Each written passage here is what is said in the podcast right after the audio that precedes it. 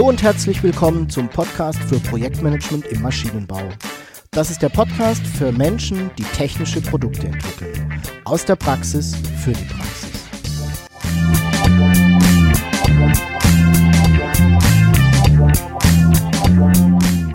Mein Name ist Jörg Walter.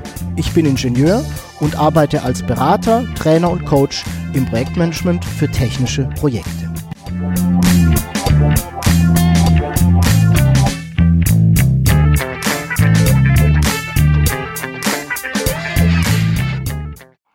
Hallo und herzlich willkommen zum Podcast für Projektmanagement im Maschinenbau. Ich freue mich sehr, dass du auch heute wieder dabei bist. Ich hoffe, du hattest eine erfolgreiche Zeit und bist mit deinen Projekten gut vorangekommen. In dieser Episode erwartet dich der zweite Teil meines Gespräches mit Florian Kuhnke zu den Kosten, die in Projekten entstehen, wenn die sich verzögern. Im ersten Teil hattest du ja schon erfahren, was Cost of Delay, also die Kosten, die durch einen Terminverzug im Projekt entstehen, was ja das sind und wie man sie berechnen kann. Und in diesem Teil geht es nun darum, welches die sich daraus ergebenden Konsequenzen für dein Projekt sind. Was bedeutet das für dich?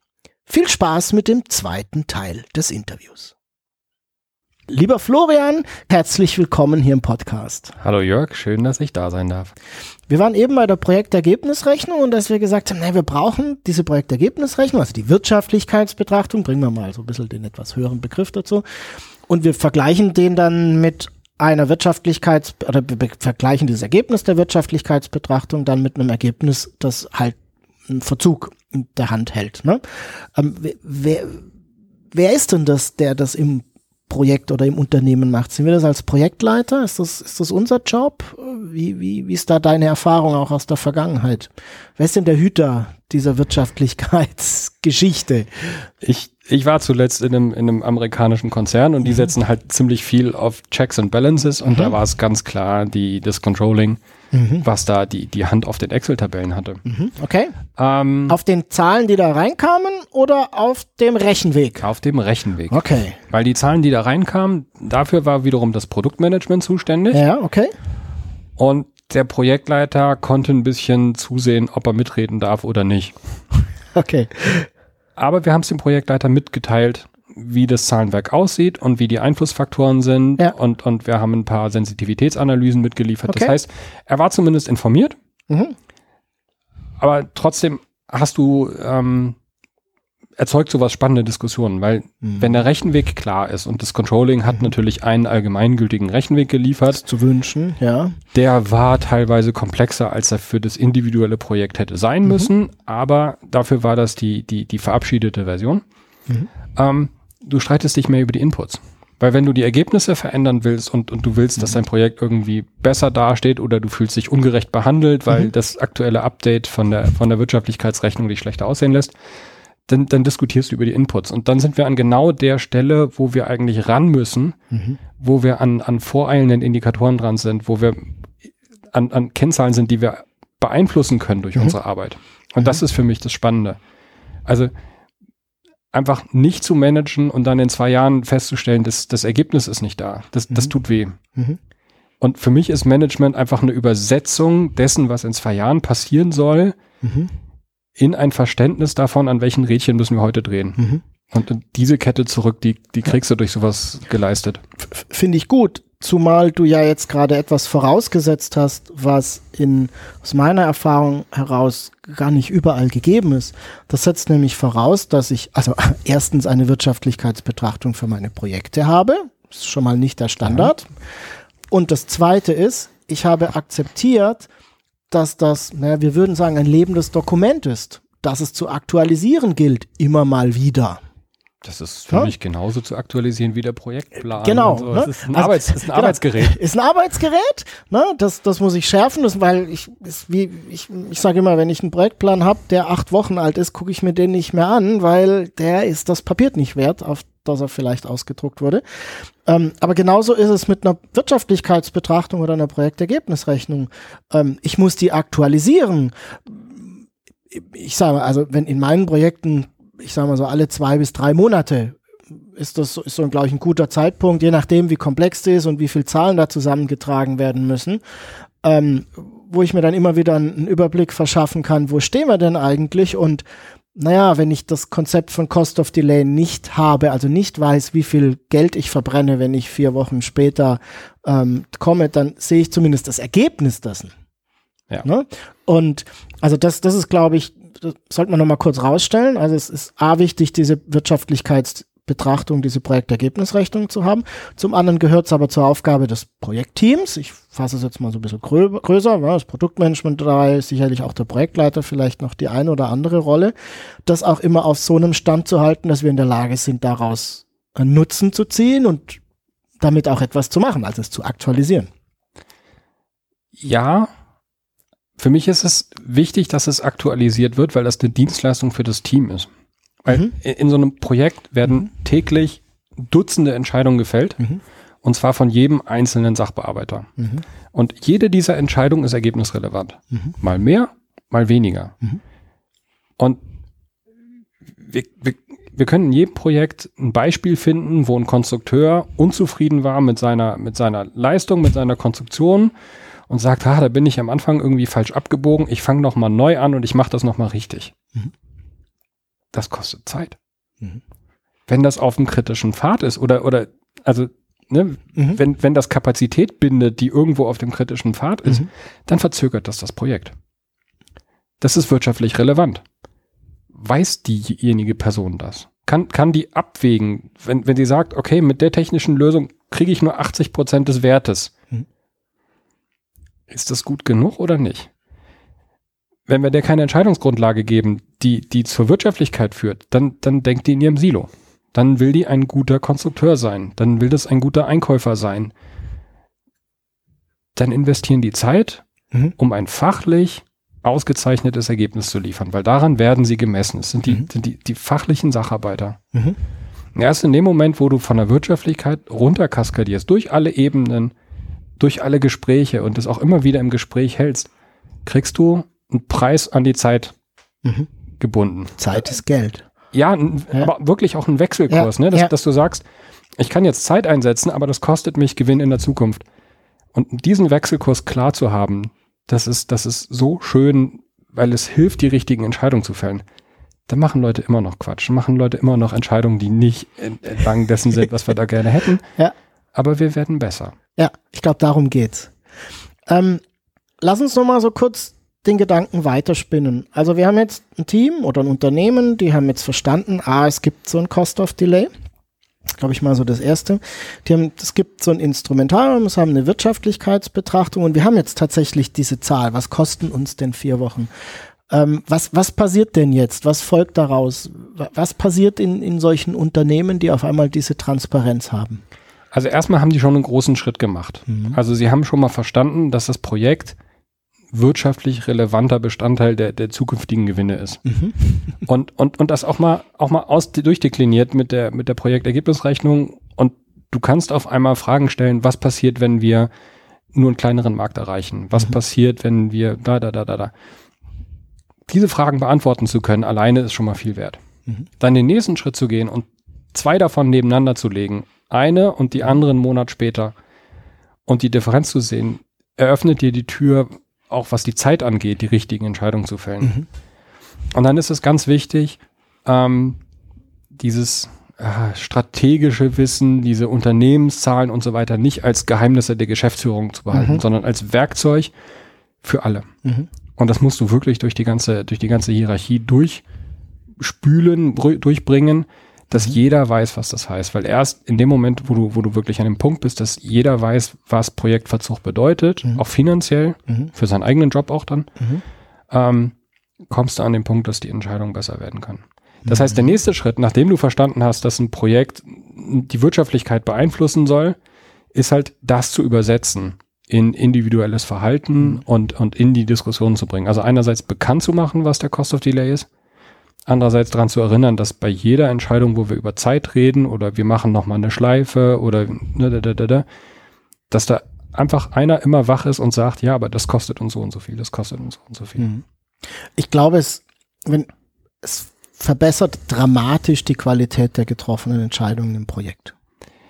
Ich habe, ich nehme gerne das Beispiel von dem, von dem, von dem Projekt, äh, ähm, Entwicklungsleiter oder, oder, oder mhm. Geschäftsführer, der in, in so einem Projektreview reingeht und sagt irgendwie, die Entscheidungsvorlage ist ungar. Das reicht nicht. Das, nee, nee, so entscheide ich nicht. Mhm. Und er denkt, er tut dem Team langfristig was Gutes, indem er ihnen zeigt, was ist gute Arbeit, was ist schlechte Arbeit und sie mhm. dazu bringt, sowas ordentlich vorzubereiten.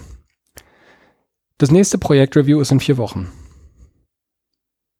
So, jetzt hat er das Projekt in eine vierwöchige Schleife geschmissen.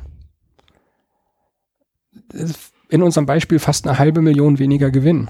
War, war dem Geschäftsführer das klar, dass er gerade eine halbe Million vom Gewinn 2020 verballert hat? mit diesem einen dahingeworfenen Satz, nee, macht er nochmal, äh, nächstes Mal besser? Ich antworte für dich mal, ich vermute nicht, oder? Genau, und, das klar und, und, und, aber auch, auch, dass wir das mal klar haben, es ja. geht nicht nur darum, dass, dass, die, dass die auf der untersten Ebene irgendwie bisher immer nur Quatsch gemacht haben und sie müssen jetzt mal richtige Entscheidungen fällen. Ja. Für mich ist das alles ja, Versagen der Führung, wenn sie die Zahlen nicht bereitstellt und unten nicht die richtigen Entscheidungen mhm. getroffen werden können. Aber die Führung fällt genauso schwachsinnige Entscheidungen, wenn mhm. ihnen der, der Wert der Zeit an der Stelle nicht bekannt ist. Mhm. Alle machen bessere Entscheidungen. Ja. Ich denke, es gibt, gibt noch so einen zweiten Aspekt. Wir haben ja in der Regel in Unternehmen nicht nur ein Projekt, sondern zwei, fünf, zehn, zwanzig, fünfzig. Und weiß nicht, ob es auch deine Erfahrung ist, aber meine geht zumindest dahin, wir haben in der Regel viel mehr Projekte als Ressourcen. Das heißt, ja. du hast, ne, also es gibt ja jetzt keinen, der irgendwie mal in der Woche drei Stunden am Schreibtisch sitzt und Kaffee trinkt, weil er nichts zu tun hat. Die laufen ja alle Oberkante, Unterlippe. Ähm, und wenn ich jetzt entscheiden muss, welches Projekt wird denn bedient, dann ist es natürlich von entscheidendem Vorteil, wenn ich entscheiden kann, wo ich denn, also wenn ich es dann nicht bediene oder bediene, welchen Effekt das auf die Wirtschaftlichkeit hat. Also wel welches, ich, ich würde als, als Entscheider immer dieses Projekt nehmen, das eben, naja, in unserer, in dem, was wir jetzt gerade diskutiert haben, die geringeren Cost of Delay hat wenn ich denn schon einen Delay habe. Ich kann ihn oftmals, na, manchmal nicht, nicht vermeiden, weil ich einfach in irgendwelchen Ressourcenengpass-Situationen stecke. Hm. Machen wir jetzt eine ziemliche Dose Würmer mit auf? Kann ich mir vorstellen. Ähm. Lass uns mal kurz reingucken, dann, dann machen wir sie wieder zu. ähm, der, der, die klassische Wirtschaftlichkeitsbetrachtung, die du vor Anfang von so einem Projekt machst, mhm. das ist ja, die Frage, machen wir das Projekt oder machen wir es nicht? Ja. Und du guckst auf, was müssten wir investieren mhm. und was kriegten wir raus. Mhm. Konjunktiv, ne? Vor der Entscheidung. Genau. Mhm. Ja, aber was ich viel wichtiger finde, ist, da wird überhaupt nicht darüber geredet, welche Kapazität haben wir, dieses Projekt zu machen. Wie ist die Konkurrenzsituation zwischen den Projekten, die wir, die wir da diskutieren und verabschieden? Mhm. Ähm, und was du in Wirklichkeit hast, ist, du hast eine Entwicklungsabteilung, die kann eine, ja, einen finiten Umfang an Arbeit erledigen. Mhm. Und wir machen diese Wirtschaftlichkeitsbetrachtung für ein Projekt im leeren Raum und sagen, ja, wollen wir machen. Mhm. Und dann auf einmal ist da der Stempel von der GF drunter und dann muss das auch gemacht werden. Das Dumme ist, wir haben vier Projekte, die sind besser gewesen als das. Mhm. Und die haben alle einen Stempel gekriegt und schon mhm. hast du zu viel zu tun. Mhm. Weil der Cut-off machen wir das Projekt oder machen wir es nicht, nicht zur Kapazität des Hauses gepasst hat, das auch wirklich abzuarbeiten. Mhm. Ein ziemliches Trauerspiel. Also, also da kann man, da, da, kann man schon besser werden. So, das, das nächste ist, wenn du wirklich überlegst, welche Projekte mache ich in welcher Reihenfolge. Und meiner Meinung nach muss man sich eine klare Reihenfolge machen. Also wir können nicht fünf Projekte im Maschinenbau gleichzeitig starten. Ja, die, die gehen alle gleichzeitig erstmal vorne durch die Funktionsklärung, durch die, durch die Mechanik, die gehen dann alle gleichzeitig die Konstruktion, die gehen alle gleichzeitig durch den Prototypenbau, die gehen alle gleichzeitig durch, durch, durch, durch einen Versuch, die gehen alle gleichzeitig durch einen Fertigungsanlauf. Mhm. Es kann nur schief gehen. Wir versuchen es trotzdem immer wieder. Ja, klar. Also sowas gehört für mich gestaffelt. Und dann, mhm. dann bist du bei der Entscheidung ordinal. Erste, zweite, dritte, in welcher Reihenfolge machst du die Dinger? Mhm. Und dann ist der eigentliche Punkt, auf den du gucken musst, ist halt, welches Projekt bringt mir am meisten Gewinnsteigerung in der mhm. Zukunft mhm. Gemessen am Ressourcenverbrauch? Also du hast eben mhm. auch gesagt, lass uns angucken, was bringt dir die meiste Gewinnsteigerung? Mhm. Nee, ich sag, wir müssen uns die Rate angucken. Welche Gewinnsteigerung pro Zeiteinheit Entwicklungszeit jetzt? Mhm. Mhm.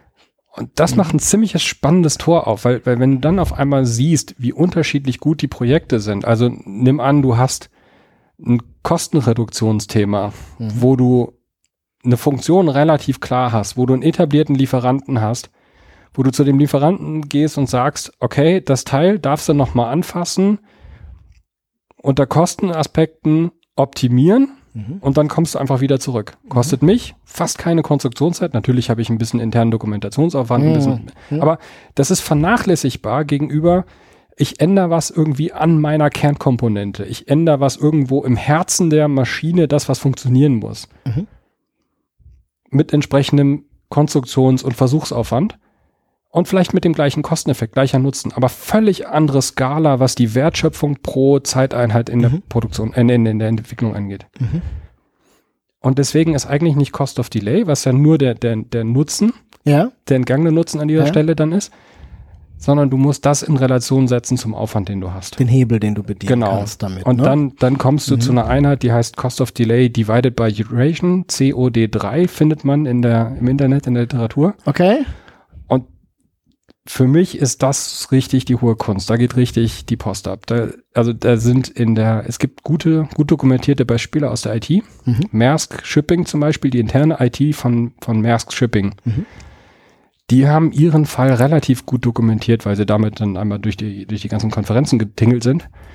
Ähm, die haben einfach mal verdoppelt und verdreifacht, was sie an Wertschöpfung aus ihrer, aus ihren Programmierern rausgeholt haben. Einfach indem sie geguckt haben, welche Projekte bringen uns wie viel Wertschöpfung pro eingesetzte Programmiererzeit?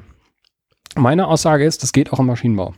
Okay. Und da kommen wir an ganz spannende Größenordnungen. Da geht es dann nicht mehr darum, ein Projekt irgendwie dem, dem, dem Worte nach abzuspulen, sondern dem Sinn nach, ja, das Unternehmen für die Zukunft besser aufzustellen. Mhm. Spannend. Florian, ich mache dir einen Vorschlag. Wir machen die Dose Würmer wieder zu und machen sie in einem anderen Interview nochmal auf. Ja. Ist das okay? Ja, müssen wir. Gut. ich sehe schon. Ich mag nochmal, lass uns noch mal kurz den, den Fokus zurückbringen auf die Cost, Cost of Delay. Ja. Ähm, jetzt, jetzt haben wir auf der anderen Seite unserer Mikros haben wir ja so einen Hörer. Ne? Der ist jetzt vielleicht Projektleiter oder hat ein Unternehmen. Ähm, was kann, was kann denn jetzt der Projektleiter oder der Unternehmer auf der anderen Seite tun, wenn er nach unserem Gespräch erstmal verstanden hat, dass es solche Cost of Delay gibt? Ich glaube, das ist schon mal der erste Schritt. Ich kann, ich kann mir vorstellen, dass viele davon noch gar nichts gehört haben. Was ist dann so, so sind denn so erste Tipps und Schritte, die, die man denn tun kann, um sich diesem Thema mal, wie soll ich sagen, sich zu nähern und dem anzunehmen? Hast du da eine Idee? Es fängt für mich alles erstmal mit dem Bewusstsein an, dass das ein Problem ist. Mhm. Und man kann, egal wo man in der Hierarchie steht, erstmal die Frage stellen, was kostet es uns, wenn wir jetzt drei mhm. Monate später liefern oder drei Wochen mhm. später liefern. Ähm, und dann sieht man sehr schnell, gibt es da eine Antwort drauf oder nicht. Mhm. Und dann ist tatsächlich der Punkt, das wirklich mal durchzuspielen. Was haben wir an, an, an Wirtschaftlichkeitsrechnung für das, für das Projekt? Mhm. Kann man die einfach mal im Szenarienvergleich nebeneinander stellen? Kann man das wirklich mal angucken? Mhm. Ähm, kann man das Produktmanagement mal fragen, was heißt das denn, wenn wir später auf dem Markt auftauchen? Mhm. Ähm, wie ist denn die Konkurrenzsituation? Mhm. Verlieren wir dann Marktanteile so? Die, die, die Aspekte einmal alle durchdeklinieren. Mhm. Und dann von der Führung her ist es ganz wichtig, das Wissen um diesen Cost of Delay durchs, durchs Haus zu bringen und auch im Gespräch zu halten. Also mhm. wirklich bei jeder Entscheidung, wo es um Zeit geht, gerade Zeit auf dem kritischen Pfad, ähm, immer wieder die Diskussion zu führen, ist das die richtige Entscheidung oder sollten wir nicht schneller arbeiten und ein Paket nur 80 Prozent perfekt machen mhm. oder ähm, ja, einfach mit dem leben, was wir haben, dafür aber schneller auf dem Markt sein. Also mhm. solche Abwägungen dann einfach als, als Routine etablieren, dass wir wirklich drüber reden. Weil ich, mhm. ich glaube, das, das Gespräch ist wichtig. Mhm. Also die Empfehlung ist aktiv werden. Ne? Also es, ja. Sich, ja. ich, also ich glaube, ich glaube, das ist das ist so etwas, was bei mir jetzt aus unserem Gespräch hängen geblieben ist, was vielleicht auch zu meinen Erfahrungen passt. Ich, ich mag ja Projektleiter, die, ich sag mal, keine Opferlämmer sind, sondern aktiv sind, die ja. sich aktiv um ihr Projekt kümmern, die sich ähm, äh, auch darum, darum sorgen, dass es ihrem Projekt gut geht. Und da gehört die Wirtschaftlichkeit mit dazu.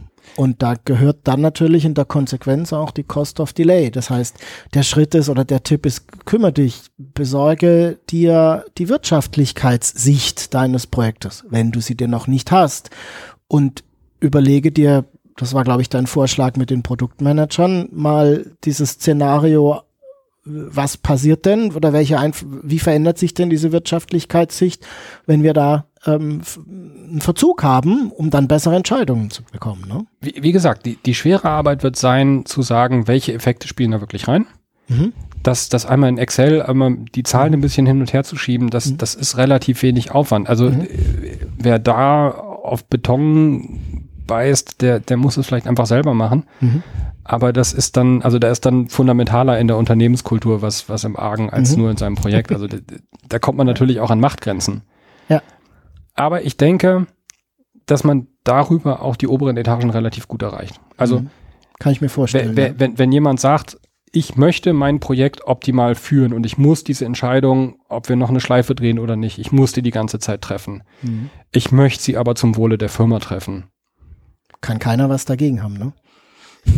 Ich halte es für schwierig, damit nicht zu überzeugen. Ja. Also vielleicht braucht man noch ein paar mehr Worte, aber, aber irgendwie muss man damit durchkommen, denke ich, weil das sind ja die Sorgen, die du als, als Eigner und Geschäftsführer hast. Ja. Und das ist auch die, Stra die Sprache, die du sprichst. Ja. Und, und deswegen sollte das eigentlich machbar sein. Insofern, ja, das klingt jetzt erstmal nach einem relativ dicken Brett, mhm. aber ich glaube auch, dass man offene Türen damit einrennt. Mhm. Und als, als Projektleiter mit sowas anzukommen, also so das, die Möglichkeiten zur persönlichen Profilierung, die würde ich da mal gar nicht so kleinreden wollen. Mhm, kann ich mir vorstellen.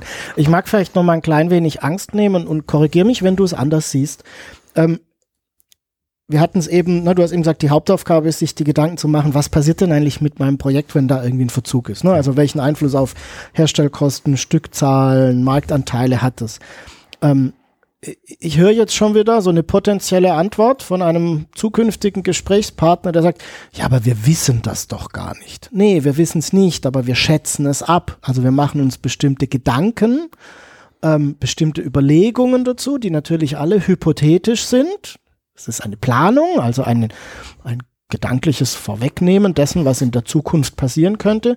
Und ich bin der Meinung, dass selbst, wir werden dort Fehler machen. Also das wird sich nie exakt so abspielen, wie wir das gedanklich annehmen.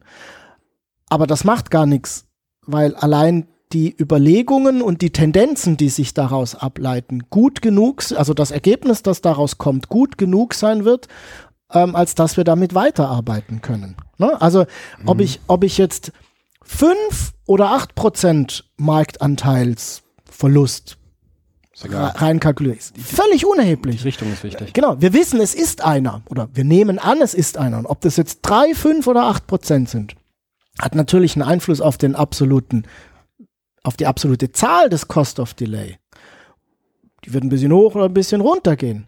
Aber wichtig ist, glaube ich, die, die Hebel zu kennen, die Einflussfaktoren zu kennen und dann in der Diskussion zu entwickeln, wo liegen die denn ungefähr? Mhm. Sind es 5% oder sind es 35%? Und das ist genau der Punkt. In so einer Situation male ich so gerne so, so, so eine Optimumkurve mit einem relativ flachen Bereich in der Mitte. Die Gaußkurve, ne? Ja, ja.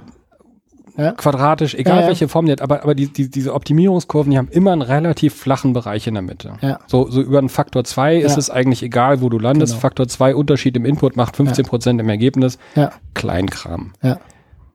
Wir müssen uns Sorgen darüber machen, dass wir nicht rechts oder links auf dem Ast sitzen und ein ganz steiles ganz steile Richtung haben, ja. ganz großen Hebel haben, an dem wir ziehen, ja.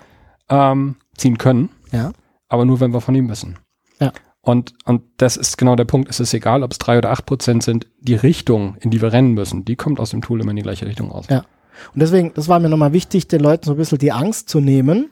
Ähm, ich glaube, man kann nichts falsch machen. Jede Überlegung ist richtig, solange sie sich herleiten lässt, solange sie auf, ich sag mal, mhm. gesunden Menschenverstand beruht, solange zwei, drei andere Menschen ebenfalls drüber, drüber oder mit nachgedacht haben und zu ähnlichen Entschlüssen kommen. So wie wir es in ganz vielen anderen Instrumenten im Projektmanagement auch haben. Ne? Ich halte an der Stelle einfache Annahmen und einfache ja. Werkzeuge auch für besser, mhm. weil eine komplizierte Wirtschaftlichkeitsrechnung immer zu der Diskussion führt, ah, wo kann man denn noch ein bisschen an irgendwelchen Zahlen drehen und möglichst an Ja, vier ja. Zahlen gleichzeitig drehen, Ja, ja. damit das gewünschte Ergebnis rauskommt. Ja. Das ist nicht das, was wir hier lernen wollen, sondern wir wollen im Prinzip nur so eine Ursache-Wirkungsbeziehung klarkriegen von pünktlicher Markt oder nicht ähm, und, und, und das zu einer, zu einer Zahl runterbrechen. Und ganz ehrlich, ob da nachher eine halbe oder eine Viertelmillion Schaden steht, das ändert doch die Entscheidung nicht. Nee, bin ich bei dir. Florian, vielen Dank, dass wir jetzt mal so ein, ich, ich weiß nicht, wie tief wir eingestiegen sind. Ich glaube, wir kratzen noch relativ oder wir haben noch eine, eine ordentliche Flughöhe, aber dass wir mal einsteigen konnten gemeinsam in dieses Thema Cost of Delay und was es eigentlich bedeutet, wenn wir bestimmte Entscheidungen im Projekt treffen, die das Projekt verzögern, ähm, die wir oftmals aus dem Projekt heraus gar nicht so sehr sehen und auch dann, wenn wir eigentlich die Instrumente gar nicht dafür in der Ja. Hand haben. Meine Frage an dich zum Abschluss. Welches Problem darf ich denn haben, wenn ich dich in Zukunft dann gerne mal anrufen möchte? Ja, also erstmal habe ich einen Podcast, wo das, was wir jetzt mal in einer Episode besprochen haben, natürlich viel mehr Raum einnimmt, weil das Okay. ist eigentlich mein, mein Hauptthema. Sagst du mal die Domain oder wo ich den finden kann? Kurzes Thema, wie organisiere ich eine Entwicklungsabteilung so, dass ich solche Probleme tatsächlich nicht habe und ich da automatisch die richtige Entscheidung fälle. Also Okay. mein, mein, meine Unterzeile ist immer, mit den richtigen Produkten für die richtigen Kunden schnell an den Markt. Mhm, Und okay. das lässt sich meiner Meinung nach genauso organisieren wie gutes Projektmanagement. Mhm. Da gibt es, ja, vielleicht als Literatur ist es weiter verstreut, es ist nicht so gut zusammengefasst wie Projektmanagement, aber da gibt es Methoden, die sind erprobt, die sind, die sind bewährt. Und ich probiere da einfach mal ein bisschen Licht drauf zu, zu scheinen und, und, und die Methoden vorzustellen und einfach zu zeigen, welche, welche Probleme da gelöst werden.